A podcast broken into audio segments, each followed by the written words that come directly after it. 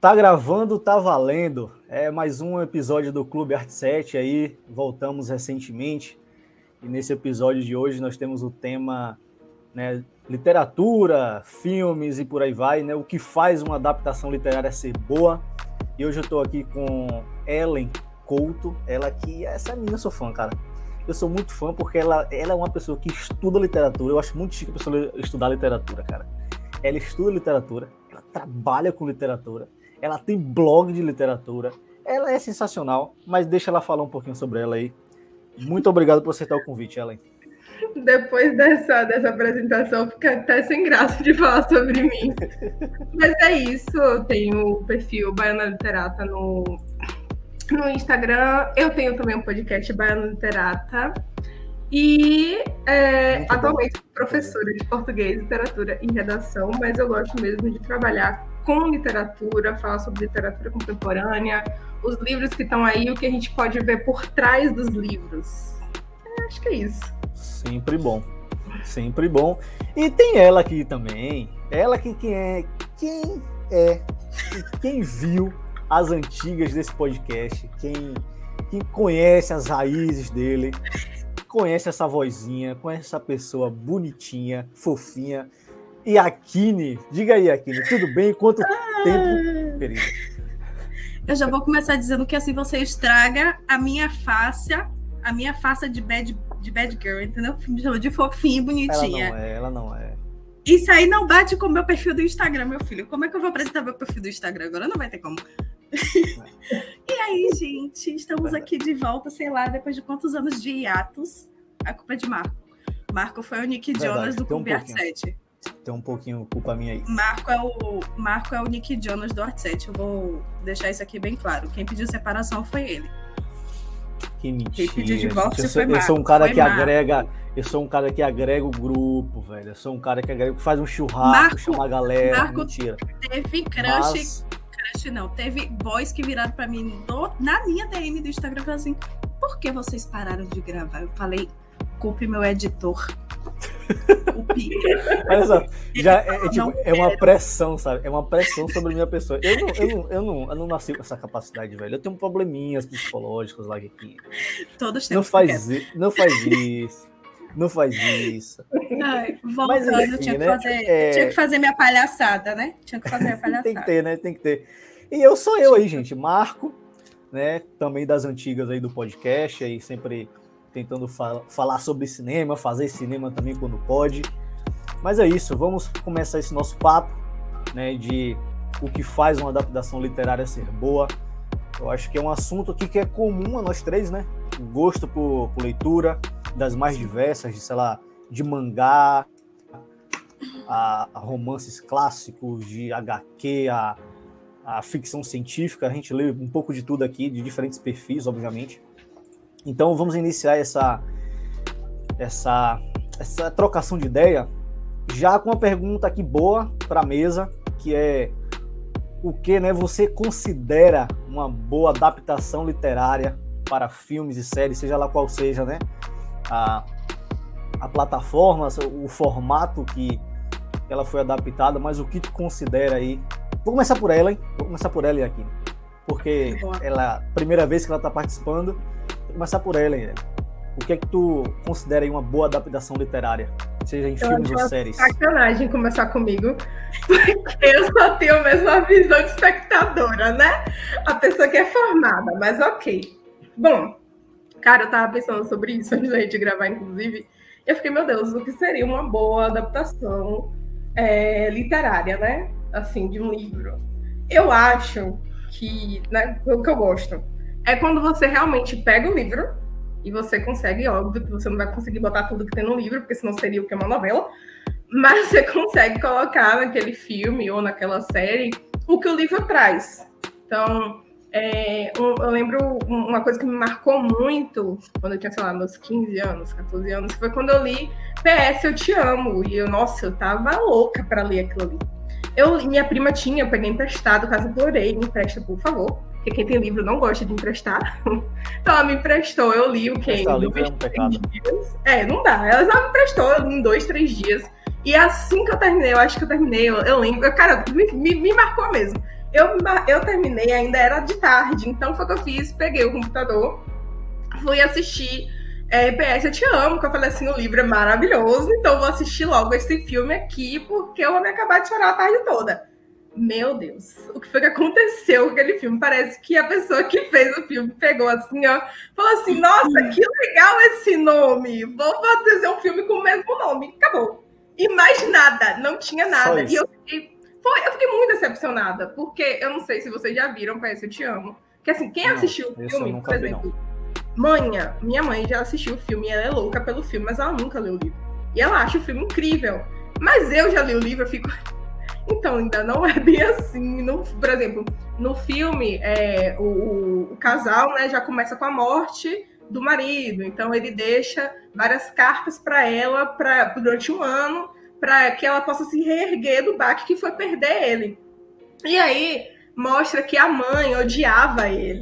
No filme, foi a mãe que fez as cartas. E eu fiquei assim, não faz sentido. Porque eu já estava odiando a mulher no livro. Agora tu bota a mulher com uma mocinha. Não deu muito certo. A mesma coisa aconteceu com 16 Luas, que foi o filme que a galera tava apostando muito para depois de Crepúsculo. Saiu Amanhecer Parte 2 e o pessoal tava apostando em 16 Luas, que é uma, uma uma série que tem 16, 17, 18, 19 luas, são quatro livros. Mas o filme também não tem nada a ver com o livro, nada, é muito ruim. E aí eu fico, e o livro é ótimo. E aí então, para mim, adaptação é quando você faz tipo a culpa das estrelas, porque não tem tudo, tem coisas que tá faltando, claro. É normal, fora que também é uma outra interpretação, a pessoa que, que leu para adaptar, ela vai ter uma interpretação diferente da minha. Mas eu acho que você tem que levar em consideração aquilo que está no livro. Ou então você faz uma, uma, uma adaptação diferente, tipo 10 coisas que eu odeio em você, que é baseado em A Megera Domada, e você tem um outro filme, ele é baseado. Mas uma adaptação mesmo, para mim, ela tem que levar em consideração tudo que o livro traz. Esse, esse ponto da que tu falou é, por exemplo, das diferenças, né? Tem muita gente que reclama, até tu citou que a gente reclamou e tá. Tem muita gente que realmente encarna nisso, né? Na diferença que tem do material original para aquilo que foi adaptado, mas a própria palavra fala, é uma adaptação, não tem como você simplesmente transcrever tudo aquilo, colocar 100% no papel. É, é um negócio meio. Olha, não é meio improvável, é impossível. Eu, eu é... que... Ah, pode falar. É, não, assim, eu, eu, acho que a galera se prende muito realmente nisso de ai, fiel. Gente, não tem como, é uma adaptação, a pessoa que interpretou vai, é, que adaptou, vai ter outra interpretação. Um, um, grande exemplo disso, que eu tenho até na, é, que é brasileiro, é a minissérie Capitu, que é baseado em Dom Casmurro. Maravilhoso, cara. É perfeita. Incrível. A minissérie é incrível. Só que um ponto que a minissérie traz é que quem assistiu tem a certeza que Bentinho era maluco. Eu concordo.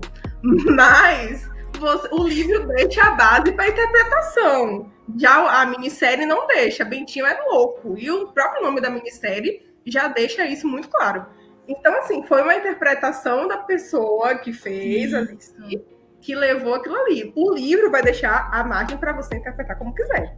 É porque eu acho que, por exemplo, no caso de Capitu, ele leu, interpretou do jeito dele, fez. Agora eu vou dar a minha visão em cima dessa história. E ficou muito claro quando você assiste toda a série do início até o final. Fica muito claro que ali foi uma interpretação da pessoa que leu. E mesmo assim, ela, ele, a pessoa, o roteirista, conseguiu interpretar tão bem que ele não tirou a essência do livro, a essência original. Ele só colocou os pensamentos dele em cima. E para mim é isso que define se uma adaptação ela é boa ou não. A gente sabe que não tem como reproduzir 100% perfeitamente tudo que está no livro, mas existem acontecimentos chaves, existem coisas chaves que é o que tra transmite e traduz a essência daquela obra. E para mim esse é o maior problema quando vem uma adaptação. Quando isso se rompe, você não consegue achar a mesma essência do livro no filme. Por exemplo, eu não ligo se tem troca de, de, de gênero de personagem, eu não ligo se tem troca de cor de pele, troca de cabelo. Inclusive, eu gosto muito quando fazem as, as adaptações de outra forma, porque tem muitos livros que não dizem os traços, né? fenótipos dos personagens, deixa aberta a interpretação. Então, eu adoro quando trazem essas diferenças, mas eu fico muito agoniada quando trazem é, a perca de algumas essências. Por exemplo, eu estava assistindo a reunião de Harry Potter, quando lançou, e aí eles comentam daquela cena que Harry puxa Voldemort no final de As Relíquias da Morte e fala, então vamos morrer juntos e tal. E aí no Twitter o povo começou a falar, ah, é a pior cena do filme, porque no livro não existe. Só que, por exemplo, eu assistindo o filme, muito. Eu assistindo o filme, eu acho que completamente encaixa. Tipo, é triste que não tem aquela discussão, porque Harry dá uma lacrada em cima de Voldemort. Harry lacra, milita em cima de Voldemort realmente eu senti um pouquinho a falta do, do diálogo deles dois. Mas para mim, a, a, a, cena, ela super encaixa no filme, porque tá na mesma comunicação, tá na mesma essência que foi estabelecida durante toda a saga, não perde a essência do livro. Então eu acho fenomenal. É, Ellen falou sobre PS Eu Te Amo, e eu acho que com filmes de, de romance, com filmes de drama, é muito mais complicado ainda fazer essa transcrição, porque quando é um filme de ação, um filme de aventura, de ficção, você tem os outros elementos para fazer a galera esquecer, né? Você tem os elementos gráficos, você tem as cenas de luta, vocês têm as cenas de perseguição e tal, de você tem a jornada do herói, todo aquele crescimento que é mais importante até do que outras coisas ser levado para a tela do cinema. Mas quando você fala da densidade de um livro de romance, a densidade de um livro de drama, qualquer coisinha mal escrita, qualquer coisinha mal encaixada, muda toda a essência da história. Tira todo o sentido, tira todo a conexão. Eu adoro, por exemplo, Orgulho e Preconceito, o filme com Natalie Portman, porque eu amo Orgulho e Preconceito de Jane Austen e eu acho que aquele livro, mesmo com algumas mudanças que ele traz, dá a mesma essência do livro, sabe? A mesma pegada da escritura de Jane Austen, a mesma coisa como o Conto da Aya, a série O Conto da Aya. É uma série que até hoje eu não terminei, porque para mim ela é extremamente pesada, então eu vou assistindo ela em doses homeopáticas. Mas o livro e a série, elas conseguem ter um, uma essência muito parecidas, apesar da série ser muito mais para frente, desenvolver muito mais coisa que no livro não tem, que nem passa perto de ter no livro mas a série consegue ter a mesma relevância, ter a mesma característica essencial. E, para mim, esse é importante na adaptação, sabe? Você manter aquela, aquele gostinho de é isso aqui. É, esse ponto aí do que você falou da essência, né? Respeitar a essência pra, é justamente o, um, um trocadilho chato, né? A essência do negócio. Porque você, como você citou na do Harry Potter, ali na Relíquias da Morte, assim, a cena no livro ela não é cinematográfica. Você tem que encarar essa realidade. Porque a batalha final ali é um negócio descritivo, onde você tem a discussão, onde você tem poucos movimentos. Então, então tudo termina ali no salão e tal. Tem uma representação né, de saga, de finalizar uma saga? Tem. Mas ela não se encaixa é, numa, numa experiência cinematográfica, onde você tem um visual, onde você tem o áudio, onde você tem uma, uma experiência que é imersiva em outros sentidos, além da sua imaginação, além daquilo que você trabalha ali é, imaginando. Então, assim, e, e, eu acho muito bom a maneira que, que eles fecham o, a, a, saga. Eu acho bacana. Eu, eu, não, eu não sou desse, dessa galera que reclama, não. Pelo contrário. Eu, eu gosto porque eu entendo que ela respeita a essência do material e ela toma liberdade justamente para deixar aquilo mais vistoso. É necessário, seja em qual mídia for. E então, assim, esse lance das, reclamações de assim, ah, não são 100% fiéis ao material original, eles mudam isso, mudam aquilo, para mim isso não, não faz muito sentido, justamente porque é, tem mais a ver com essa coisa da essência. Se você mantém a essência daquele material se você, se você mantém a essência daquele material, mas você faz pequenas mudanças para que, eles, que ele fique mais viável para quem está assistindo, para aquele novo tipo de mídia que aquele material vai se apresentar, para mim tudo bem. Para mim tudo bem. Tem um. Por exemplo, o Senhor dos Anéis. Né? O Senhor dos Anéis ele, ele recebe algumas críticas de vez em quando, que eu acho loucura você criticar o Senhor dos Anéis, sinceramente, assim. Eu acho bizarro você achar o que criticar naquilo, porque é obra-prima, mas enfim. Mas tem uma exclusão de um personagem que é muito importante para a mitologia construída por Tolkien, que é Tom Bombadil. No, no filme ele, ele não aparece. Ele não aparece e tem gente que reclama, cara. Tem gente que fala mal disso o tempo inteiro. E, cara, é só. Agora ninguém detalhe. reclama de Legolas, né? Legolas aparecendo no, no poço de onde não existe, ninguém reclama. Pois é, né? É, é, é tipo assim. E aí você, você vê que, que é um detalhe que é quase risório para a saga inteira. Tem gente que reclama e assim, poxa, não faz sentido. Sabe, Tom Bombadil, ele, ele é importante para mitologia, para os extras, para quem quer assim, de fato pegar aquele universo e se debruçar sobre ele e de fato continuar, fazer daquilo, um, sabe, parte da sua vida ali. Então vai fazer sentido, mas ele vai, ele iria, melhor dizendo, causar alguma coisa diferente nos filmes de maneira alguma de maneira alguma. Mas a essência de Tolkien está ali respeitada. A essência daquilo que ele escreveu está ali respeitada e é por isso que ele é muito bom como adaptação e ele é muito bom como um filme por si só, porque também existe essa diferença, né? Tem coisas que não nem são assim tão boas adaptações, mas que são excelentes materiais por si só. Exato. Filmes por si e... só, séries por si só. E é algo que a galera também tem que começar a entender. Quando se pega um livro para fazer adaptação, é porque se entende que aquele livro ele foi tão rentável que para a produtora e para quem vai lançar o filme, a bilheteria dele vai valer a pena. Porque no final de tudo, cinema é lucro. Cinema é um comércio não, lucrativo. Vai voltar Então o filme ele tem que dar, ele tem que dar lucro para quem está fazendo. Não importa se vai ser a adaptação perfeita se ele não vai. Então, assim, no final de tudo, é claro que a gente fica muito feliz quando um filme respeita a adaptação, quando um filme ele consegue fazer o trabalho dele bem feito.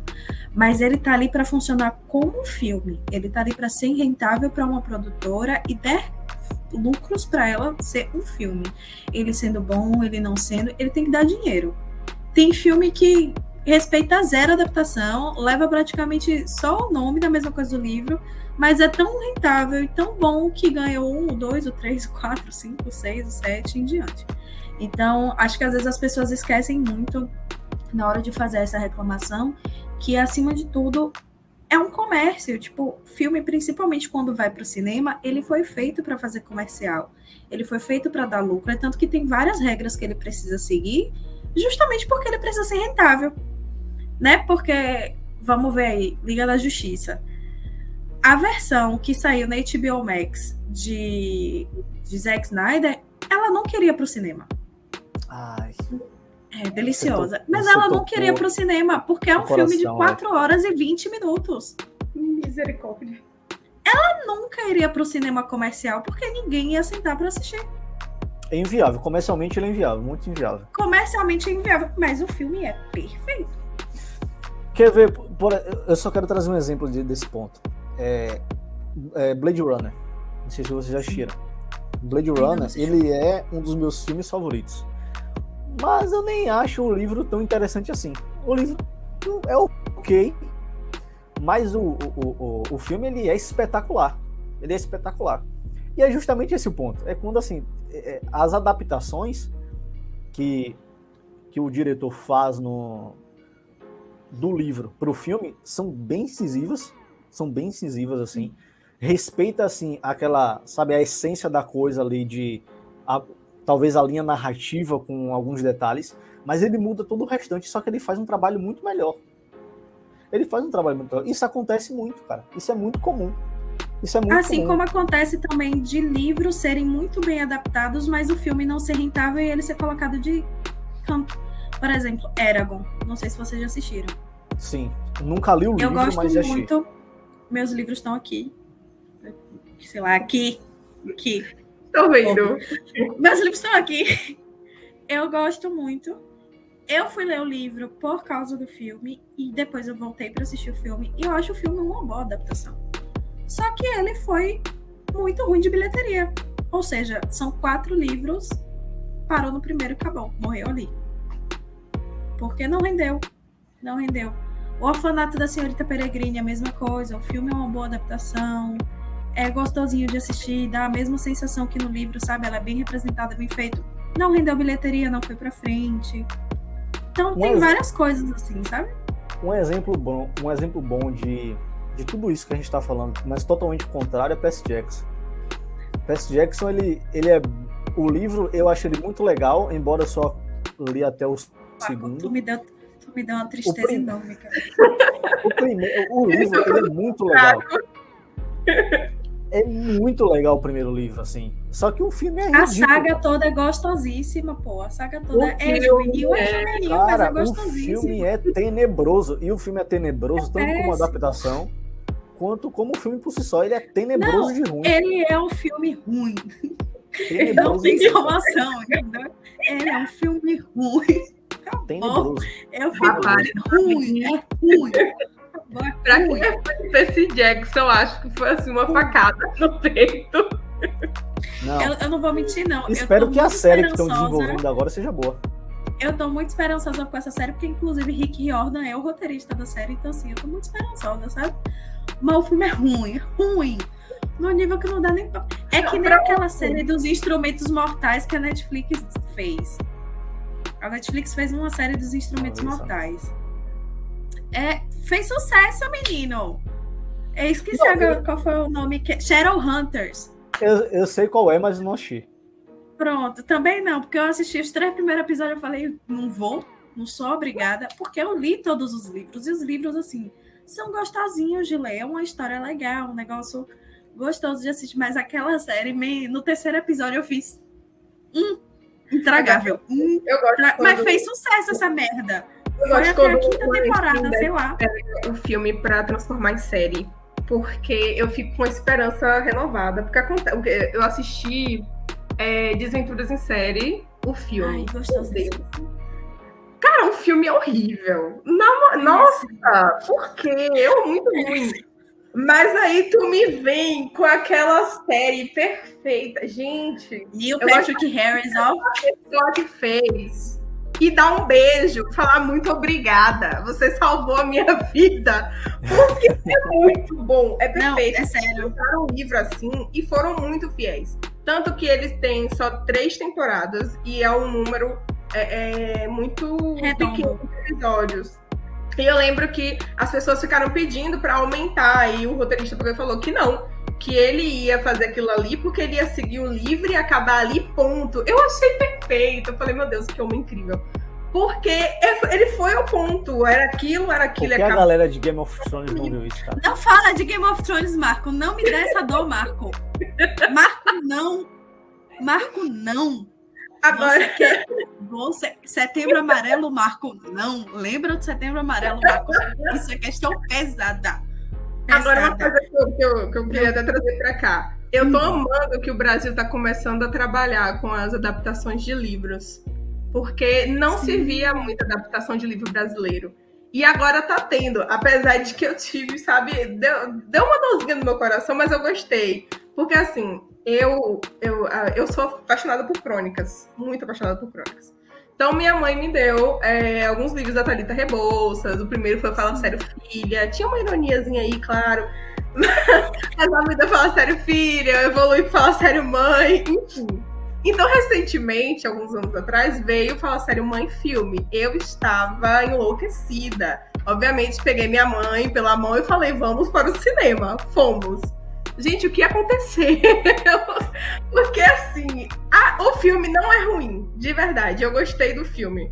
Só que eu, eu preferia que eles tivessem trocado o nome. Porque eu fui com a expectativa da Maria de Lourdes do livro, que é incrível. Maria de Lourdes é incrível. Meu Deus, eu amo aquela menina. Só que quando chega, por exemplo, a Maria de Lourdes fez jornalismo no, no livro. E tem o quê? Uns 5, 6 livros. Maria de Lourdes fez jornalismo, tá escrito lá. No filme, Suada, ela coitada fez Maria de Lourdes sofredora. Eu tenho, tenho lugar de fala. Cara, ela fez moda, entendeu? E eu fiquei tipo assim, por que Maria de Lourdes? Não entendi o, o moda aqui. Quer dizer, entendi o filme. É porque ninguém, ninguém quer ver uma personagem sofrendo fazer jornalismo. Infelizmente, a verdade é essa, entendeu? mas tinha Eu todo mundo honesta. entendeu? O pai dela tinha feito jornalismo, ela fez também. Tá, combina com a Maria de fudida, Lourdes. né? Aí pega a Maria de Lourdes e faz moda. Eu fiquei triste. Fora que a Maria de Lourdes, nos livros, Maria de. a Malu, vou, vou botar aqui Malu, que ela gosta de ser chamada assim. Malu nos livros, ela pega geral. Malu não sofre por amor. Então ela tá. É estudante de jornalismo? Ela sofre, ela sofre, mas é aquela coisa de ai, deu meu tempo, segui, fui em frente. Ela sempre foi essa jornalismo. Parei de criticar. E, e aí me chega no filme, Maria de Lourdes termina com o cara que ela deu o primeiro beijo. Eu falei, bicha, essa não é minha Maria de Lourdes, não. Acabou Agora ela estudante de jornalismo, trouxa, que não tem tempo pra nada. Agora é Aí eu fiquei, eu fiquei triste por isso, porque eu tava na expectativa de ver aquela Maria de Lourdes dali, do jeito que eu conheci nos livros, e que eu li todos os livros, e eu sou realmente muito apaixonada pela personagem. Mas o filme é muito bom, muito bom. Ele, ele, eu acho que ele veio com metade da essência do livro, entendeu? Metade ficou, outra metade foi. Mas ele é muito bom, é um filme que bota muito você para pensar é, a relação com os pais, por exemplo, quando o filho sai de casa, como é que o pai e a mãe fica ali. Eu gostei muito dessa, dessa ideia, ainda mais na época eu estava pensando no intercâmbio. A Maria de Lourdes faz intercâmbio, então mexeu muito comigo. Mas ainda assim, a adaptação deixou assim parte da, da Maria de Lourdes no livro e criaram uma nova Maria de Lourdes. É porque nesse caso eu acho que é um pouquinho mais diferente, porque infelizmente a literatura brasileira, principalmente a literatura moderna, né? Porque a literatura antiga nem tanto, mas a literatura moderna ela é muito deixada de lado. A gente tem uma quantidade grande de adolescentes que leem, a gente tem uma, uma galera juvenil que mesmo que as pessoas digam que não, mas as pessoas leem muito hoje em dia. As pessoas mais novas, por exemplo, na minha idade, quando eu tinha 13, 12 anos, era eu e mais quatro amigas que líamos. Tipo, a partir do momento que eu lia muito, as outras pessoas ficavam curiosas para entender eu o só, que eu tô Exato, né? Eu tinha. Minhas amigas eram nerdola também. E aí, mas a galera não lia. Hoje você já vê adolescentes se juntando para fazer clube de livro. Então eu vejo que hoje a leitura aumentou. Não importa como. Mas ainda assim, a literatura brasileira ela é muito mal conhecida. Eu mesmo, eu conhecia a Thalita Rebouças, eu li os contos dela solto na internet quando eu era adolescente mas eu não cheguei a ler os livros. Eu li os livros de Paula Pimenta, tal, mas também quando eu já estava mais velha que eu comecei a querer ler um pouco mais de literatura brasileira, porque a literatura moderna brasileira ela não é, ela não é tão vista. Então acho que isso dá para Netflix é, a, a, até para a própria Talita, porque eu não sei se você sabe, mas ela se envolve em todos os projetos dos livros dela, ela faz parte da equipe de roteiristas, e acho que dá até para ela também a oportunidade dela dar outro final para as coisas que ela já escreveu. Sabe, tipo assim, ah, eu escrevi esse, esse livro há uns 10 anos atrás. Deixa eu dar uma repaginada na minha visão aqui. O que eu acho legal, eu vi até uma entrevista dela falando sobre isso, que quando ela vai fazer os roteiros dessas adaptações dela, ela tenta manter a mesma essência, mas ela dá direções que ela não pensou na época ainda. E eu achei bem legal. Eu tô animada porque esse ano a Netflix vai soltar muita coisa vai. adaptada de literatura brasileira. Cara, muita isso é coisa é, mesmo. Isso aí é muito curioso. É, quando a gente analisa o fato de que os próprios autores e autoras, né, eles né, não necessariamente eles respeitam o pé da letra quando eles vão adaptar, né, alguma coisa. Isso, isso é muito comum. Por exemplo, tem uma série da HBO que é The Leftovers, que é escrito por, por Tom Perrota, que eu li, eu fui, eu, eu, quase sempre faço isso, né? Primeiro eu vou ler o livro para depois assistir o material adaptado. Aí eu li, eu fui li o livro, achei interessantíssimo, assim, foi totalmente diferente do que eu imaginava. E depois fui assistir a série. Cara, e a série, ela ela mistura um monte de coisa lá e ela meio que mata o livro, assim, no sentido de que ela pega tudo que o livro fez em uma temporada só e depois ela vai por, outro, por outros caminhos. Mas antes da gente começar a reclamar com isso, o cara vê que o próprio autor é um dos caras por trás da mente criativa da série. Sabe? Então você vê que ele mesmo apoia o, o processo de, de você buscar uma nova roupagem, de você estender aquela história que, que, você, que você anteriormente construiu. Então, eu acho que isso tira até um pouco da nossa, da nossa, assim, vamos botar a gente no bolo, porque querendo ou não, acho que em algum momento a gente já fez, ou até mesmo ainda faz, de reclamar da fidelidade disso, daquilo outro e tal. É meio. É meio redundante, assim, até mesmo pro próprio universo que, que a gente acompanha. E eu É quero porque já. a gente esquece, né? Que literatura é arte. Pô, Pronto, e arte é você, escrita por pessoas que vão modificando. tempo. você agora, eu ia puxar justamente esse ponto, e você acabou citando, que é o, o quanto né, a literatura, os livros acabam enriquecendo, né, eles acabam enriquecendo a nossa visão para outros tipos de arte. É porque os livros, para mim, eles são muito especiais no ponto de que ele lhe convida a uma participação que geralmente os outros tipos de arte não. Se você vai assistir um filme, né? Se vai assistir uma série, enfim, se você vai observar um quadro, enfim, independente, se até mesmo ouvir uma música, enfim. Esse tipo de arte, ele, ele lhe mostra e você contempla aquilo. Ele, são artes que são essencialmente contemplativas. Muito embora essa contemplação não é passiva, né? Você acaba tendo aquela contemplação, mas você interpreta aquilo de acordo com o que você tem de contexto e tudo mais. A gente sabe disso. Mas a literatura, os livros, eles oferecem pra gente uma espécie de participação de autoria para mim, sabe? Quando enquanto você tá lendo lá, eu, a gente, eu acho que todo mundo aqui leu, é, acho não, todo mundo aqui leu Harry Potter. Sei lá, cada um aqui imaginou determinado personagem de um jeito. Vamos, vamos dizer, sabe? Cada um aqui de um jeito diferente, com, com um pressuposto ali diferente, porque nós somos pessoas diferentes. Então é como se a gente tivesse uma co-autoria ali em um livro, sabe? A gente tivesse uma co-autoria. E Harry Potter, por exemplo, eu, eu demorei muito de assistir os filmes, né? Eu só fui assistir os filmes recentemente, então por isso que eu li primeiro, para depois, pra depois assistir. Então foi uma Depois experiência muito faz boa. é, é. É, então, assim, e foi uma experiência, mas foi uma experiência muito boa, cara. De verdade, foi uma experiência muito boa, assim. É. Você, mesmo. Talvez eu, eu, eu queria, sabe, ter crescido com, com, com, a, com a série de filmes, sabe? Ou então até mesmo lendo os livros. Mas não aconteceu comigo, então eu fui ver bem mais velho. Mas não há problema, a experiência foi boa em excelência pra mim, assim foi boa em excelência. Eu fiquei muito surpreso em ter gostado tanto de Harry Potter, de verdade, porque pô, já li, eu já li mais velho, já assisti um pouco mais velho. Mas foi excelente, cara. Foi muito bom. Mas pra Eu acho fechar, que é até melhor, sabia? Você consegue ter uma visão maior do que a obra de J.K. Tipo assim, é você ter mais contexto, né? Pelo menos você tem mais quando repertório. você é criança, você lê pela ficção, você lê pela aventura, né? Pelo mundo novo, pela magia. E quando você é Aham. adulto, que você para para reler e para para reassistir, você consegue começar a entender as entrelinhas, por exemplo. Sim, isso, isso é uma verdade. Inclusive, é o fato que muita gente critica ela, né? Como é que ela escreveu Harry Potter e hoje ela consegue fazer o que ela tá fazendo na internet, ter as, os discursos. que tá questionamento, né? Sendo que Harry Potter Aham. é um livro e um filme que é extremamente. que fala sobre preconceito, fala sobre racismo, fala sobre xenofobia, fala sobre meio mundo de coisa. Como é que ela consegue estar sendo essa pessoa hoje? Num... E, isso nos convida a uma, a uma, uma reflexão muito massa, porque, por exemplo, tem um público que é meio assim, é uma palavra da moda que raramente eu uso, nem gosto muito dessa palavra do tóxico, né? Mas é um público meio tóxico essa galera de quadrinhos aí. De verdade, assim, é Meio? os nerdolas, assim, são bem tóxicos em muito sentido.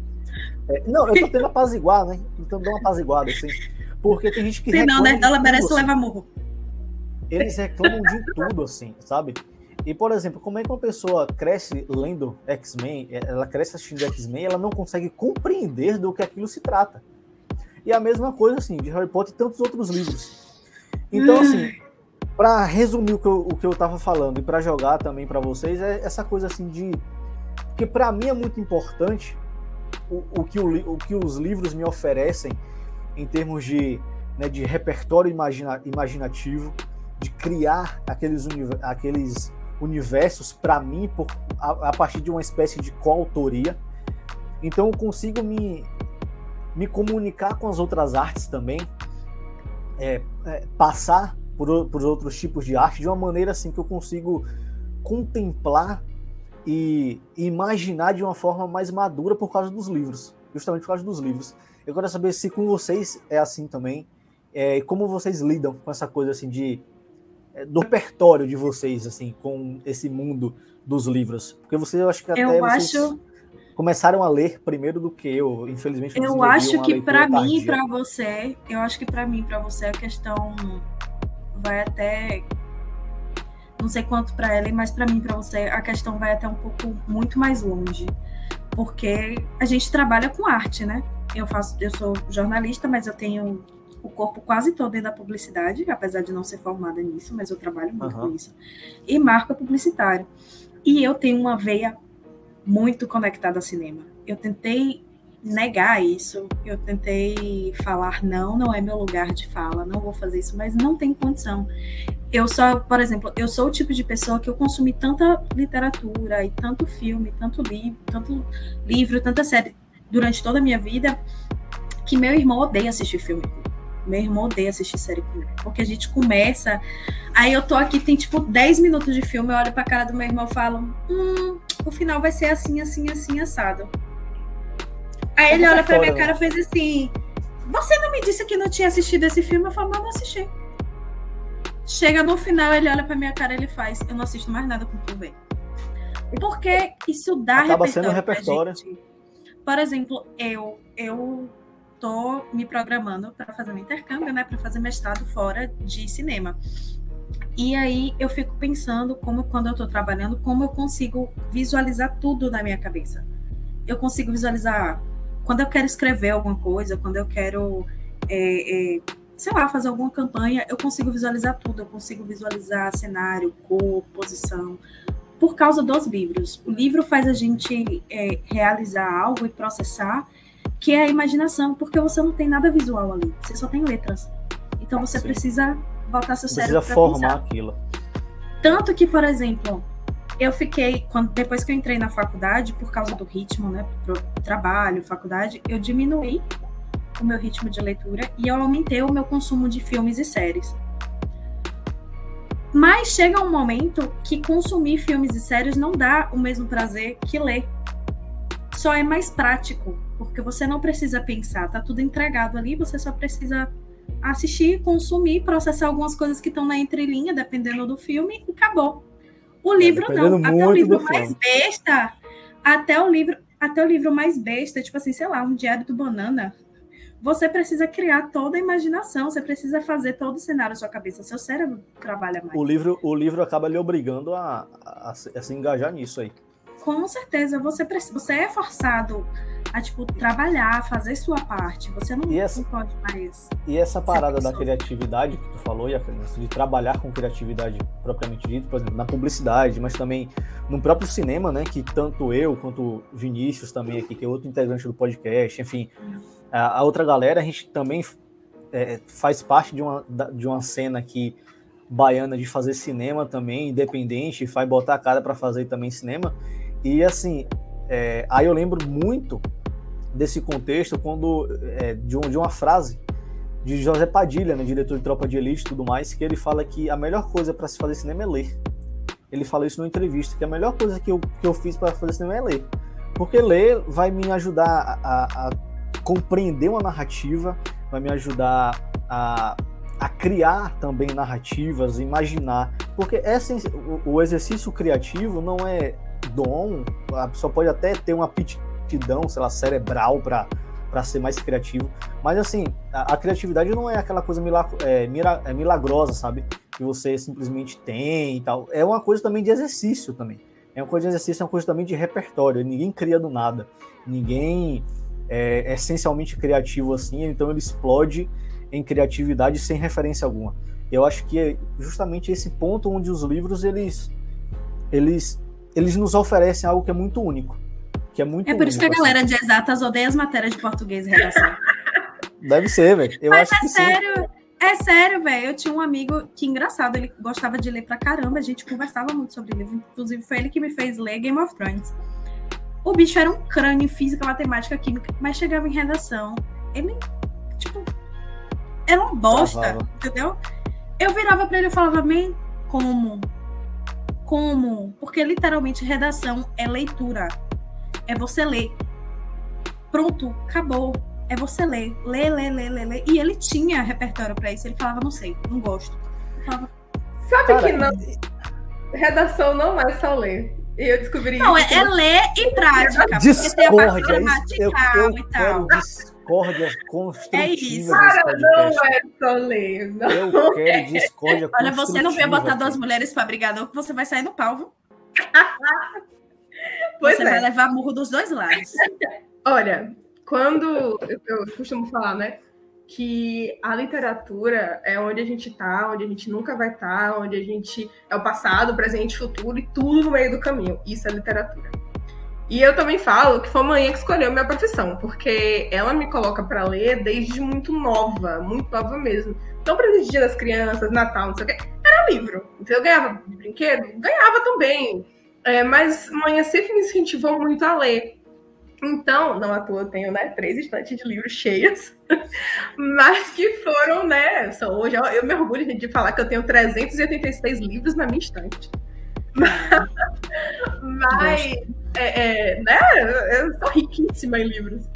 E eu aqui com Só que é, é, os livros, eles, os livros, eles vieram para mim e eu, eu, eu, eu vejo que eu criei muito uma, uma, esse, esse cenário imaginatório na minha cabeça.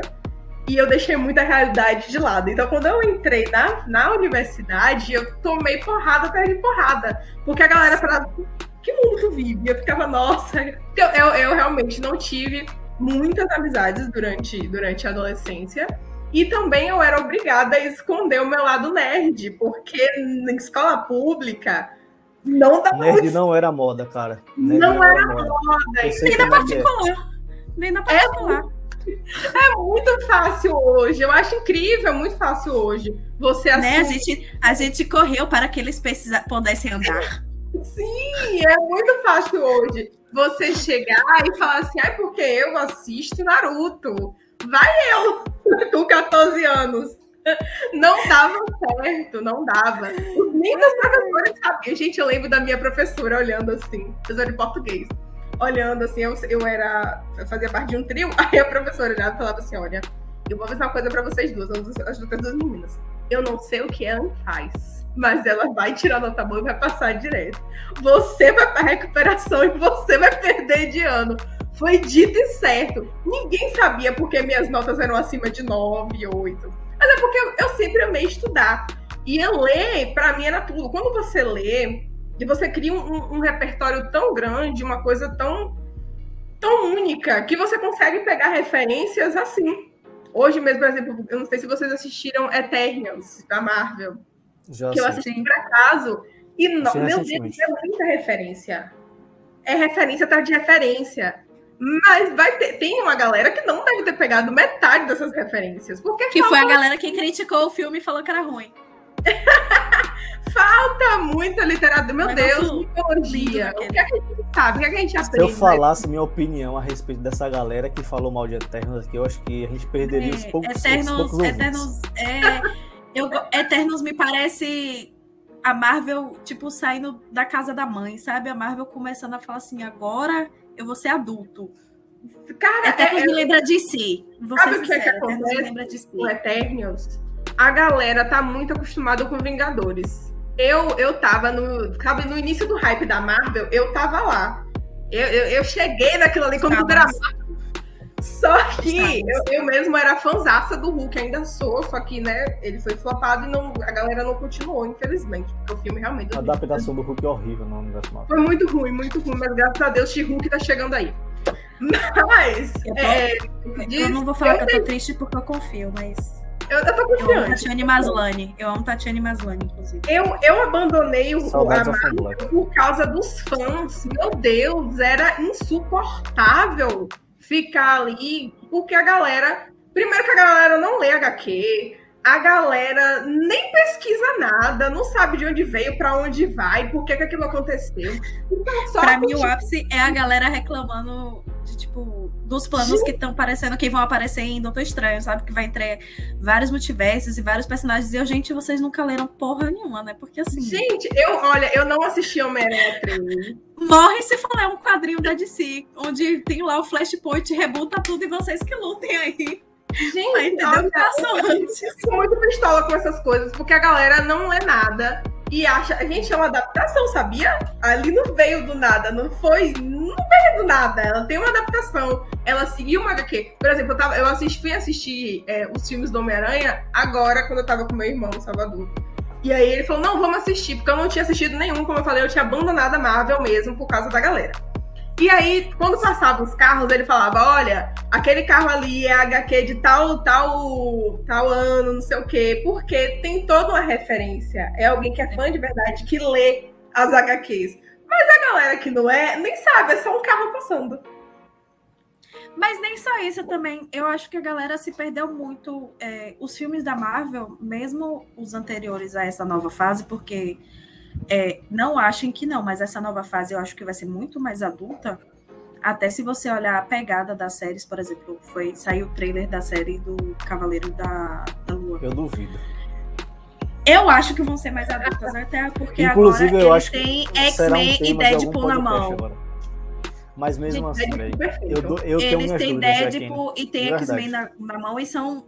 É porque, pra mim, você A gente vai trazer um, um podcast sobre isso. Sobre o É, que a gente eu vou, eu vou discorrer mais. Eu vou da discorrer Marvel mais. assim. Mico! É, Mas- Porque eu perdi muito, eu perdi muito hype com a Marvel de, de Endgame pra cá, eu admito. Assim, eu não vi nenhuma série da Marvel até agora. Não vi. Veja WandaVision e Falcão. É, Ai, de Loki eu ainda não vi. Eu, eu, eu, tipo, eu vi coisinhas assim, mas eu não tenho mais aquela, sabe? Aquela. Sim, porque sim, eu, eu duvido que eles vão tentar inovar não continuar trazendo aquele frescor. Eu acho por causa do- dos personagens que eles estão dando força, sabe? São histórias que não tem como escapar. Não tem como você trazer Wanda Maximoff como feiticeira escarlate e você não ser extremamente profundo na história dela. Porque Não, isso aí seria muito bom. Wanda acaba isso com aí... os X-Men porque ela tá com a depressão tão lascada Isso, que ela não, isso aí é bom. A questão é como eles vão Ela destrói Se- os será que mundo, eles ela vão- colocar esse tipo de coisa nos filmes, assim, porque, por exemplo, Eternos pra mim é um. Eternos pra mim, sinceramente, é sintomático. Eternos é sintomático. Eu acho que eles chegam no. Eles construíram 10 anos de universo de um jeito, e quando eles entregaram Eternos, e aí quando eles entregaram Eternos, trazendo algo totalmente diferente do que do que estava acostumado, cara, a galera não aceitou, assim. E é isso que me preocupa, assim. Será que eles vão ficar continuando é batendo as eu acho mesmas que eles coisas? chegaram, eu acho que eles chegaram num nível que eles não estão mais importando, porque por exemplo, se você assistir a série da Disney, What If, o What If quase ninguém assistiu e o What If pega em temas também Mas é mais sérios, fácil, sabe? tu, mas é mais fácil tu arriscar tudo numa série do que no filme, é isso que eu tô dizendo. Porque numa série tu vai ter outro perfil de público, tu vai ter um outro perfil de, de custo. E no filme não, cara. Tu vai gastar 200 milhões ali, 300 Assim, pra fazer um filme ok. Sendo bem sincera, eu acho que eles vão continuar porque eles assinaram um contrato de cinco filmes com Angelina Jolie e ela não se mete mais em roteiro bosta, ela não se mete mais em roteiro baixo, entendeu? E se ela fizer o Eternos, ela não é- vai descer. Eternos Assim, é, pra mim, Eternos é um bom filme, desenho. cara. É que a Angelina Jolie não foi. Eu, eu esperava muito mais, assim, porque, tipo, ela tava representando a deusa Atena. Poderia ter explorado muito mais aquilo ali, velho. Não A- ia porque eles deram preferência a Icaris e Cersei. A cena de combate, eu estava aqui no cinema, por favor, mete a porrada nesse cara. E Mas acho que tem motivo. aconteceu ali. Eu acho que tem motivo. Eu, Eu acho que ela acho vai ganhar algo solo. Eu acho que ela vai ganhar algo solo. E Até mesmo porque que ela tiraram o não- Gilga- Gilgamesh dela, saudades Gilgamesh. E mesmo que ela não tenha algo solo, eu acho que foram escolhas que foram muito pontuais, assim, pra justamente dar um Foram. contexto maior pro que tá acontecendo. Foram. Tem tudo pra ter continuação, pontuais. mas assim, a questão é, se tiver uma continuação no mesmo molde, pra mim, beleza, compro a ideia. Mas se for pra ter uma continuação pra fazer o que estava sendo feito antes, eu acho que não, não vai casar com a linguagem que foi estabelecida não, cara. Eu acho o Eternos um Por bom exemplo, filme. Ele é muito maduro, ele discute coisas Sim. assim que são extremamente, sabe, profundos a nossa natureza. Só que a galera reclama de um jeito que eu acho que é sintomático. Eternos pra mim é novo, sintomático de uma galera um que não filme, um amadurece. filme fácil de ser lido e não assi- Por exemplo, Ellen falou do Homem-Aranha. Eu vi muito no Twitter, depois da estreia de Homem-Aranha, que esse sim é um filme do Homem-Aranha. Esse sim foi um filme bom. Gente, eu acho a trilogia do Homem-Aranha redondíssima. É o crescimento de Peter Parker. Acabou, a galera esquece que Peter é um adolescente.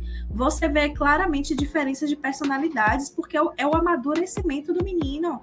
É um menino que, tipo, morava com a tia, estudava, nerdzão, e do nada ele se vê dentro de uma equipe onde só tem gente mais velha. Do nada ele enfrenta um monstro lascado que perde todo mundo, fica longe de cinco anos. É um amadurecimento. Os, os filmes, para mim, é claramente uma linha temporal do amadurecimento de Peter Parker, tanto como adolescente para jovem adulto, tanto quanto dos primeiros anos de Homem-Aranha para um, anos mais maduros de Homem-Aranha. Eu acho muito redonda a trilogia. Eu não gosto. Eu, eu não acho gosto muito da...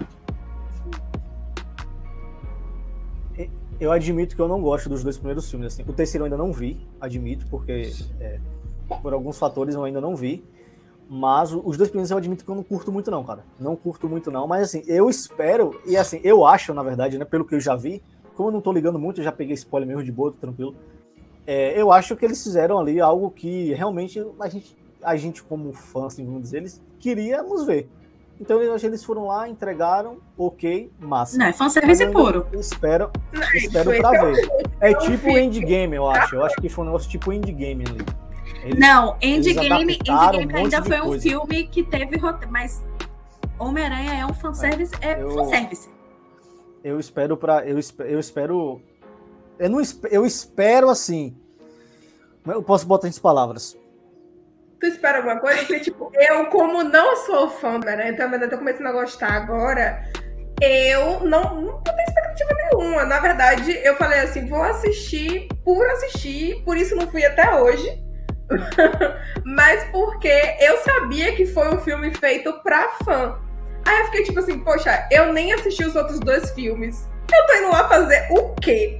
Aí foi que eu assisti os dois primeiros filmes pra Mas ter... assim, sendo bem sincera, mesmo você não sendo fã do Homem-Aranha, se você assistir os dois filmes anteriores, ele consegue justamente fechar esse pensamento do amadurecimento de Peter Parker, da evolução dele, de, do adolescente Peter para um jovem adulto de seus 20, 22 anos.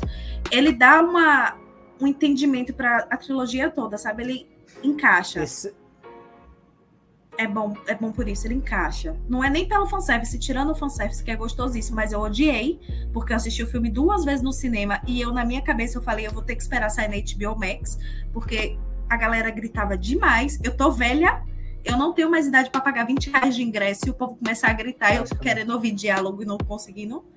Entendeu? Sou eu velha. com isso, tranquilamente também. Eu fiquei, eu fiquei estressada. Minha amiga me segurou na cadeira Esse e fez, episódio vai levantar para brigar. Eu falei, merda esse episódio tá ficando muito Marvel. Eu vou mudar totalmente de assunto aqui. Com todos os respeito a vocês. Por favor. Porque tá ficando muito Marvel, muito Marvel. E é o seguinte. Oi. É. Porque senão a gente vai acabar os assuntos do episódio específico da Marvel. Que nós iremos fazer muito em breve. Enfim, então vamos, vou mudar um pouquinho de assunto aqui.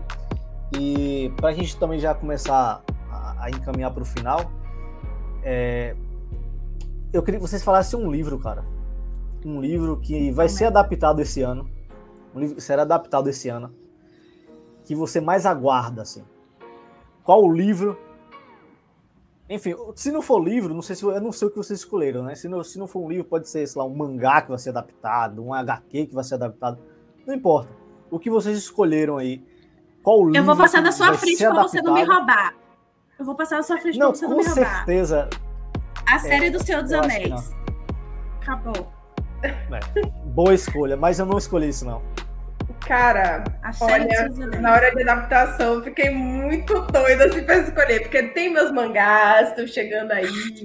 Mas o que eu tô realmente assim, esperando, tem dois anos, gente, vai lançar essa semana, graças a Deus é Eduardo e Mônica, que eu estou botando todas as minhas fichas nessa, nessa adaptação. Eu tô com muito medo de ser decepcionada. Mas Alice eu... Braga Rainha. Mas não é uma música. É, mas é uma adaptação. Vai ter que Mas tem que ser uma adaptação de um livro, cara. Não. Meu filho, mas você já viu Eduardo e Mônica? Eduardo e Mônica é quase um conto, é igual Faroeste Caboclo. Eu entendo, mas, enfim. Mas o próximo livro também, coisa chata. Ah, obrigado. Porque Eduardo e Mônica é Eduardo e Mônica, apesar de que Faroeste Caboclo pra mim foi horrível, mas eu estou botando aqui minhas expectativas. Enfim, de qualquer forma, de livro eu trouxe tanto um brasileiro quanto um internacional. O brasileiro é De Volta aos 15, que é da Bruna Vieira. Ela fez um sucesso enorme, a Netflix está trazendo isso, então realmente, com Maísa e. Esqueci o nome da outra atriz. A que, fez, a que é, saiu da. Clara Castanho, não é? Não! A que fez Verdades Secretas, que saiu agora da Globo. Camila ah, Queiroz. Isso, Isso Camila Queiroz. Ela mesmo. E Ai, aí eu, eu tô muito animada, porque esse livro é foi os hypes né, dos meus 15 anos. Então, estou muito ansiosa para ele. E é assim que acaba, da Colin Hoover. Acho que é assim que fala. Verdade. Cara, esse livro, eu ainda não li ele. Porque é um livro eu que você li. precisa ter um preparo. esperando meu Kindle chegar. Cara, eu tô muito ansiosa, porque ele já estava no meu, no meu, no meu, na minha lista de desejos. E ele é um livro que ele vai falar sobre relacionamentos abusivos sem romantizar. Então, o nome do livro já diz tudo, né? É assim que acaba. E só a sinopse dele já é uma coisa muito importante. Ah, tu, tu, até fez um, um, um, post sobre ele no teu Instagram essa semana, não foi?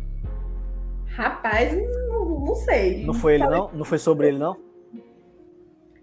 Não sei, não vou saber disso porque eu falei sobre outra coisa. a memória lá. da gata já ficou com Deus. Senão eu tô confuso, mas eu acho que foi, sei lá. Se não, não foi, foi tu, alguma, alguma pessoa do meu Instagram ele, publicou ele, sobre ele, assim. Ele viralizou entre os bookstans, todo mundo leu e amou esse Na livro. Na verdade, todos os livros dela, né? Ela deu um boom. Perfeito, a mulher. Então, quando, ficou, quando eu soube que iam adaptar esse livro, esse, esse livro, eu falei, meu Deus, eu preciso ler urgente. Vai uma série? Porque a adaptação vai sair e eu preciso ler. Eu, eu preciso saber, porque ele, ele não vai romantizar e eu sei que vai ser um livro e um filme que vai dar um soco muito grande na minha cara e eu estou preparada para tomar esse soco. Então, é o que eu estou esperando. É um livro ou uma série? Eu não entendi. É um livro. Isso. Vai ser um filme. Oh, desculpa. Vai ser um filme. Eu, ah, entendi. Vai ser um filme. Tá. Mas é um o meu, e aqui nem que vai encher meu saco, aí você é muito cult. Não, não é não. Mas é porque eu tô realmente esperando isso há muito tempo. Desde quando lançou. Eu até peguei o livro para mostrar.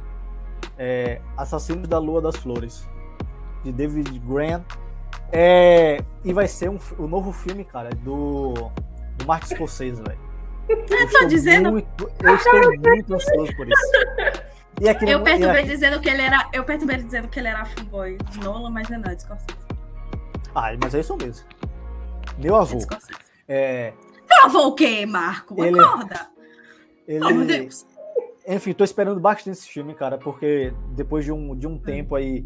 Na verdade, pela primeira vez, né, ele vai trabalhar tanto com o Leonardo DiCaprio quanto o Robert De Niro juntos, assim. Acho que vai ser então, um filmaço. Então, que Scorsese não faz nada, né? Tipo, desde aquele... Não, ele fez em 2019. Aquele filme com a Netflix. É, o irlandês. Ele fez em 2019. É, é verdade. Tem tanto tempo assim. pandemia não. parece que tem seis anos. Parece que tem seis anos na pandemia. Como? Persuasão tá aí de Jane Austen, que vai ser lançado também pela Netflix. E é um filme mais cultzinho. E certamente ah. vai ter muita gente assistindo, porque Jane Austen é Jane Austen. Ah, não, mas é porque tá Marco, Marco, né? Marco é aquele falso cult, entendeu? É verdade, verdade. eu, nem, eu, ah, eu tenho, eu tenho nojo de gente cult, de verdade, gente. Eu prefiro falsos cults, entendeu? Eu Marco, a gente consegue botar pra assistir um crepúsculo, nem que seja pra ele esculhambar. Ah, Robert Pattinson, filme Cara, todo. Assisto, é assisto um Velozes e Furiosos de boa, de quebradinha. Ainda faz vrum, vrum, e ainda canta a musiquinha de Dominique e ainda, e ainda abraço minha família depois e falo, família é importante e tal. É de boa, cara. Bicho besta. Tranquilamente, cara. Não tenho problemas com isso.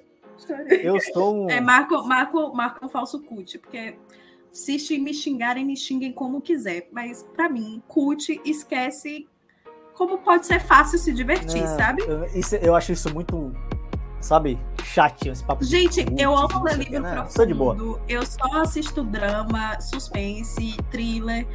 Mas às vezes eu não quero assistir nada para me fazer pensar. Eu vou assistir o quê? Vou assistir, Cara... vou assistir, sei lá, um negócio, um paia na Netflix, não de férias com ex, entendeu? Pra eu falar tenho... que absurdo isso aqui. Aí também não, né? Aí também não, mas tudo bem. Né, lá pro, pro perfil. E aí, ano passado, quando acabou, assim, que a gente faz aquela reunião geral e tal, e aí a, a, a editora-chefe, né, perguntando quem ia continuar, quem não ia. Eu aqui, por favor, não quero mais livro cabeça, não. Eu quero um romance, é, um negócio pra me alienar. Jesus! Negócio água com açúcar, um negócio que é tão besta, mas no final você tá chorando. Ano passado, o primeiro livro que a Companhia das Letras me mandou se chama O Ar Que Me Falta. E é uma história extremamente depressiva. Olha o nome desse livro, É a história do, do, do cara que criou a Companhia das Letras. É um livro maravilhoso. Mas eu juro que eu preferi um romancezinho.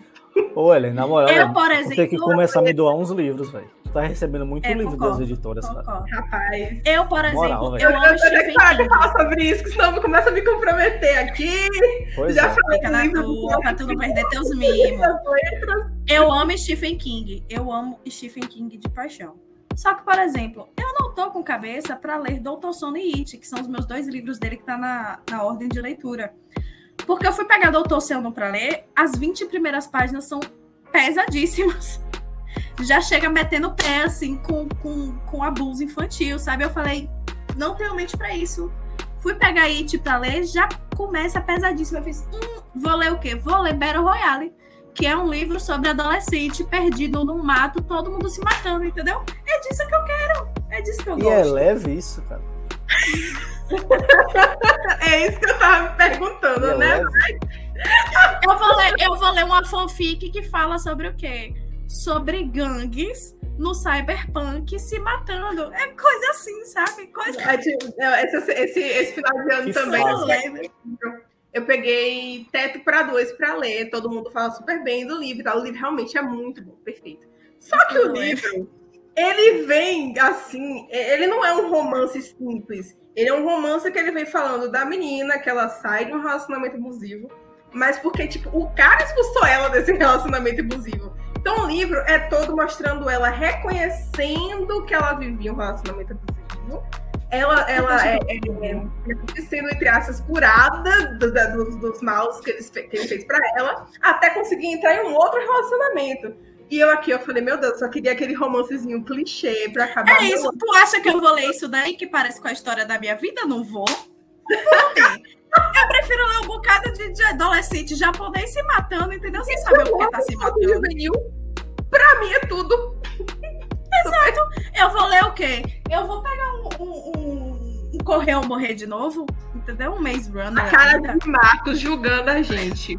Não, cara, não. Eu acho legal. É, é um, é um estilo de, de literatura que vocês têm que eu, geralmente eu não, não tenho um tanto, sabe? Não leio muito essas Cara, paradas assim. Então, É, por exemplo, essas férias eu tô lendo muito mangá, porque durante o semestre eu acabo não lendo tanto assim. é, coisas que, que são mais leves, acabo lendo só coisa pesada. Então, essas férias eu tô botando assim a- toda a alienação que eu posso na minha cabeça. E aí eu tô lendo Jujutsu Kaisen, e eu já assisti toda a animação, e é muito Minha legal, amiga é louca. com, com minha maldições. irmã também curtiu muito. Ah, eu amo. Ah, perfeito, meu Ela Deus. tá me enchendo o saco pra assistir o anime. Ela é tão doida que ela tem uma tatuagem de jutsu. Olha, me deu uma ideia. Mas com maldições, a gente morrendo pra tudo quanto é lado. Tipo, é uma ótima alienação, mas cabe se pensar aí, não tanto de gente morrendo que eu tô vendo e que eu tô achando massa. Minha atual alienação é o quê? Assistir uma fanfic anime, eu ler uma fanfic anime to lovers, entendeu? Um negócio assim, um negócio de ver você aqui passando na minha rua, vizinho bonito. Gente, é pra me alienar, entendeu? Eu tô no meio de uma pandemia. Vem, Marco, Marco, ele só não tá me julgando mais porque essa porra tá gravando. Porque senão ele já tinha virado cadê aqui, velho? A cara O dele que tá Não. acontecendo com você? Não, mas Ele já, ia, alienação, tá- ele já ia estar falando assim, porra, dois anos sem te ver, e tu tá assim. Eu pensei que tu ia estar mas melhor. minha alienação eu vi vocês, pô, com todo respeito, assim, porque é, é dose. É uma alienação muito boa. É uma alienação da minha realidade total. Mas Marco, você tem que entender, entendeu? Quer pegar o quê? Pegar um dorama pra assistir, sabe? Um dorama aí, Inimation Lovers. Assiste o Dorama, você tá fazendo favor pra Eu- sua vida. pra cinema co- Assistir Vincenzo. Aí eu sou Assistir. Vincenzo, entendeu? Assistir Vincenzo, que é uma máfia, o quê? Máfia coreana. O cara sai da Itália fugido da máfia que ele participava e volta pra Coreia porque debaixo do prédio que ele tinha, que ele, o do cara lá, tem não sei quantos bilhões de wons e ele quer derrubar o prédio, mas primeiro tem que mandar todo mundo embora. Ele se envolve com a galera do prédio. Parece, É só parece, algo que eu, parece algo que eu nunca gostaria de assistir, assim, mas tudo Ai, bem. é bom! É bom! O pior é que é bom. Cara, eu Tudo assisti o Dorama esse, esse mês. Foi, meu Deus. Caramba! Eu esqueci o nome do Dorama. É um que fala de livros. O cara, o cara tem a vida que eu queria pra mim, que ele é editor-chefe. Romance is a bonus book. Isso, ele é editor-chefe, professor de literatura. Meu nível de dorameira tá, ó. Meu nível de dorameira. Nossa, a personagem principal, eu queria muito socar a cara dela. Ela tem 37 anos e Sim. se porta como uma criança. Sim. Mas, pelo cara, eu fui até o fim. E Inclusive, ela e você assiste Dorama, depois a gente vai fazer um podcast, eu e você, a gente vai torturar Marco uma hora falando de Dorama e de como eu tenho problema com as personagens femininas de Dorama sul-coreanos, porque elas falam Tranquilo, porra e uma podem fazer. preciso Podem papo gravar com essa tranquilamente. mulher aqui. entendeu? As mulheres podem pegar e falar assim, Anion Racione, Anion Racione, 50 anos nas costas, falando Anion Racione. Ah, peraí, pô. Opa! Mas por que, menina? Tu tem 50 anos, dois filhos nas costas, tá chamando os outros de opa? Toma vergonha. Que fase de vocês. né? Marco, você pelo menos já assistiu Ground Six? Não, Nem eu, Não não sei. Não assistir. sei não. Esse, é- esse você vai assistir, esse você vai gostar. Esse, esse aí agora é sério, agora é. Papo Não, eu, eu ouvi falar, mas eu não. É porque eu não sei, assim, eu olhei assim, não me interessei muito, não. Porque eu tenho. eu- Ó, tipo assim, série- eu tenho muitas lembra séries pra. Eu tô julgando que o enredo foi construído, porque tem muitas questões sociais envolvidas em. Na verdade, é algo que me fe... que fez com que eu começasse a assistir dorama e que me fez, me trouxe um certo apego. Não importa qual o nível do dorama, não importa se ele é um romance bestão, não importa se ele é comédia. É, a indústria é, sul-coreana de filmes, ela sempre vai colocar temas sociais envolvidos ali no meio, sabe? De forma sutil, às vezes não. Mas não importa, pode ser um dorama assim, super meia boca de, de romance puro que. blé, Mas vai ter uma crítica, vai falar sobre a sociedade deles, vai falar sobre divisão de classes, vai falar sobre estruturas de quem pode fazer. Até porque a sociedade coreana ela é construída assim. Tem essa divisão, né? Então, todo dorama vai ser não vai ser como se fosse um mundo mágico. Ele vai entregar as camadas da sociedade coreana ali no meio. E eu acho bem interessante isso. Ah, falou em camadas, é mais cult do que tudo, né? Ah, vai se lascar. Eu tô olhando pra que é tu. Eu assisto, eu assisto de férias com ex, Marco. Eu assisto Marco de férias com ex, eu não tenho, eu não tenho carteirinha de curtir, não, Marco. do hype. Também não. Entendeu? Eu assisto reality da Netflix querendo fazer casal coreano, Marco. Minha carteirinha de cult foi retirada muito Não, tempo. mas o, o cinema coreano, falando sério, o cinema coreano, assim, é um. É um cinema muito É poderoso, cara, em termos daquilo que eles propõem discutir, assim. É para muito E além, né, obviamente, de Parasita e tudo mais. E Eu gosto de cinema coreano. Um dos meus diretores favoritos na atualidade é de lá. E digo mais, a cultura sul-coreana para o lado tanto de música quanto de, Música de não. séries velho. e Não, filmes. Não força. Não força. Não Calma, força, não deixa eu força. terminar. Ela vai, eu dou seis anos para ela para ela subir. K-pop Eu dou é seis ruim. anos para estar fazendo. É Se você falar mal de K-pop K-pop, é que eu vou lhe dar um surro. é ruim. Não é ninguém- não. Ninguém ouviu isso. Ninguém ouviu isso, somente a Kine. Não é não. Marco, deixa eu falar minha história. Minha melhor amiga, eu conheço minha melhor amiga há 13 anos. Eu conheci as minhas há 13 anos. E as minhas escuta K-pop desde o dia que a gente se conheceu. Eu nunca dava oportunidade pra ouvir K-pop. Que E você sabe que eu sou chata com música. Aí, um determinado dia, ela fez assim: tem essa banda aqui, escuta essa banda aqui. Aparentemente não mais. Eu tô com a foto de um macho coreano no fundo do meu celular. Eu acho que, ó, eu acho que isso foi a deixa pra gente começar a encerrar o podcast. Porque não, não dá. Não Tá, dá. deixa eu só terminar o que eu ia falar. A cultura sul- sul-coreana de cinematografia, eu dou cinco anos para ela começar a ter uma relevância enorme no mercado, porque ela está trazendo desenvolvimentos e estruturas cinematográficas que para um país que tem a Coreia tem 47 anos, literalmente a Coreia do Sul, ela foi estabelecida do jeito que ela é hoje em 1975. São 30 anos da Coreia dentro do cinema e a qualidade é surreal. Eles entregam coisas que Hollywood não entrega. E, eu, e Hollywood tá desgastada.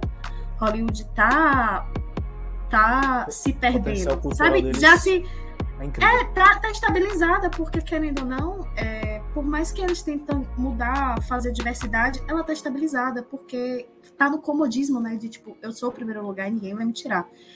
E eu, inclusive, é por isso que eu tô pensando em voltar a estudar cultura focada em cinema, porque eu dou cinco anos aí. Eu dou de 5 a 10 anos para a cultura sul- sul-coreana tomar uma ascensão assim bizarra dentro do cinema. Cara, Principalmente por causa da de- Netflix. Mas também, assim, o próprio feito da, de Parasita, né? O que Parasita causou foi muito significativo, é algo que a gente vai ouvir muito falar assim, mas muito Round mesmo. Six, e vai ser Round bastante... Six. Não precisa nem muito longe com coisas que- Parasita. Round Six. Mas, mas é porque Parasita, eu acho que Parasita é para além disso mesmo, cara. Eu acho que Não, é. Parasita, ele, ele redefine o momento de como você, entre aspas, consome cinema do mundo todo, assim. Porque querendo ou não. a Ele tem estabeleceu muita- a, a chavinha. Ele fez a Porque, virada da não, chavinha. a gente tem muita. A, a gente tem muita influência né, do mercado estadunidense, assim. Né? A maneira que eles consomem acaba tendo influência em todo o resto do mundo. Então, quando o Parasita faz aquilo lá, de ganhar Oscar, de, de ser um dos filmes mais importantes daquele ano, se não o mais importante daquele ano, ele, ele redefine assim, um posicionamento de mercado para esse tipo de Com cinema. certeza. Mas e é algo que assim que, que com certeza vai- já ficou marcado assim, só tende a a gente só tende a perceber ainda mais a importância de acordo com o tempo. O cinema, o cinema sul-coreano é muito bom. É muito bom. E pode recomendo guardar, aí. porque vai vir coisa. Inclusive, eu acho que eu vou assistir Train to Busan ali na estante. Tudo Tenho bem. minha lista de filmes pra assistir. Você nunca assistiu Train to Busan, Marcos? Cara, eu acho que é o do zumbi no, no, no É, dentro do trem. do trem. É, do busão, ó. Não, tá, esse aí tá na minha lista, né, mas eu ainda não assisti. Tá na Acho que eu eu ele estante. Ele tem dois dias dizendo que eu vou assistir. É, mas enfim, pra gente encerrar o, o- o podcast, falar aí. Ah, Enfim, primeiro agradecer, né, todo mundo que ass- assistiu, que ouviu até aqui. É um prazer aí falar sobre cinema, falar também sobre livros, que teve um pouquinho disso aqui nesse, Saudades nesse eu podcast. É, falar, enfim, falar sobre arte em geral é muito bom, é, é sempre enriquecedor, porque a gente também aprende falando, né? A gente aprende principalmente ouvindo. Enfim, e eu queria pedir para Ellen, passa teu arroba, Ellen, aí, do, do que tu faz de trabalho e tal, no Instagram, que é um trabalho bacana, de verdade. Ela, ela fala muito bem sobre literatura, muito boas resenhas. Enfim, passa aí teu. Apesar do. Já tá rolando aí embaixo, né? Teu arroba, mas fala aí um pouquinho e. E a Kine falou dela também. Depois. Marco exagera, gente, não é tão bom assim, não. Eu reconheço, eu reconheço, não é tão bom assim. Mas o, o- esses últimos dias, né, eu tô, eu tô tendo muito que repensar o Baiana Literata, porque chega o momento de, de fechar com novas editoras, então eu tenho que estar sempre pensando o que é o Baiana Literata. E ele é um, um perfil muito regional, sabe? É, graças a Deus eu gosto muito disso, porque eu consigo conhecer as pessoas que me seguem e realmente conversar sobre o que é a leitura. Tanto que meu TCC é sobre isso. Eu gosto disso, de saber o que a pessoa pensa sobre a leitura e eu posso, sabe, chegar com ela e conversar. Não, porque eu, eu realmente não acredito que as pessoas não gostem de ler.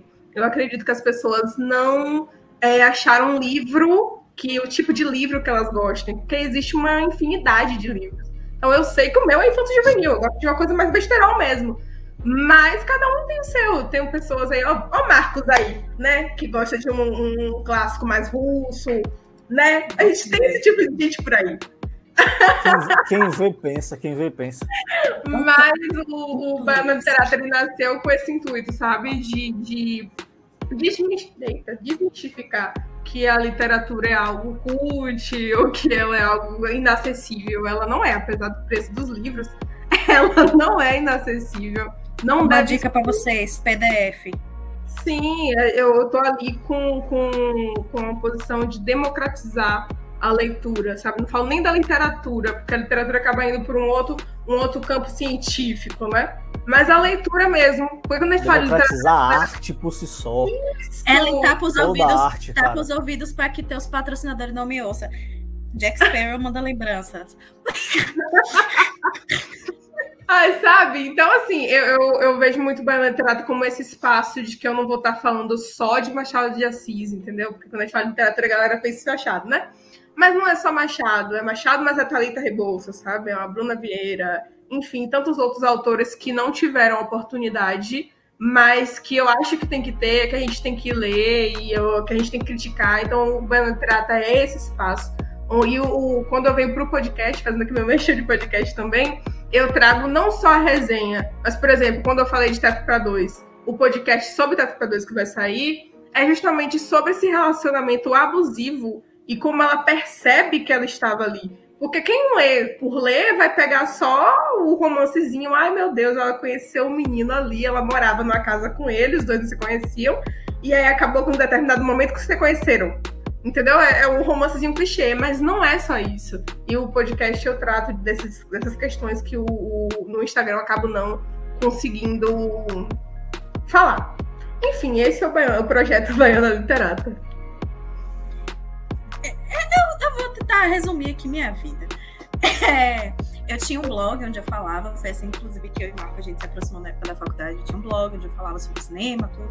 Mas foi largado, então, se vocês entrarem no meu perfil que está passando aí embaixo, vocês vão ver muito eu falar sobre gordofobia, sobre conhecimento do corpo gordo, sobre aceitação, sobre empoderamento, que foi o que eu realmente tinha adotado para a minha comunicação de 2020 para cá. Porém, a veia nerd, ela nunca vai embora. E tem horas que ela vai falar assim: ó, você tá esquecendo de mim, volta aqui.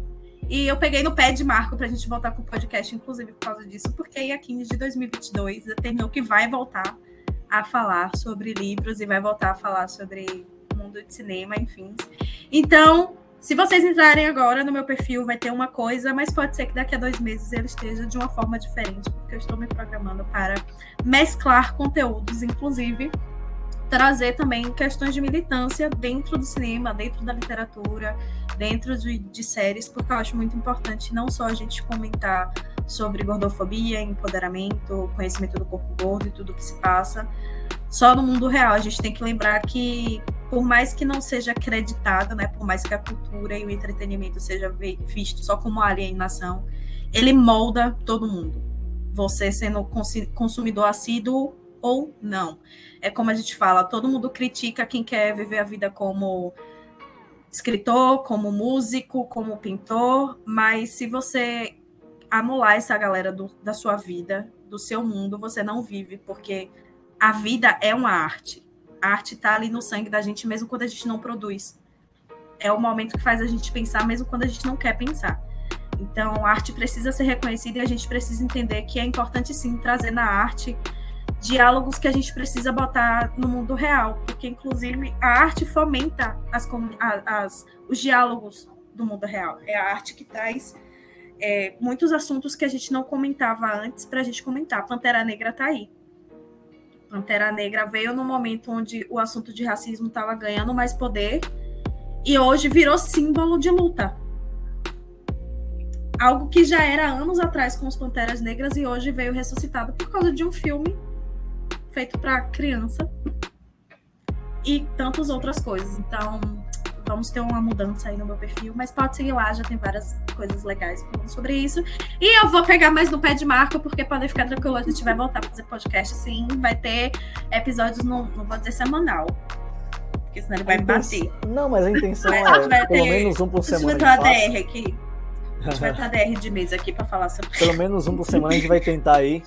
E é isso aí, velho, porque a arte é isso aí. A arte talvez seja a maior ferramenta que nós temos justamente para se expressar, para sabe conhecer o outro também e, e, trazer esse esse elemento, né, como discussão, como conhecimento do mundo que nós vivemos, né, daquilo que a gente precisa se tornar ali para também um bom convívio, para, enfim, amar as pessoas, né? Eu acho que a gente está aqui também para isso.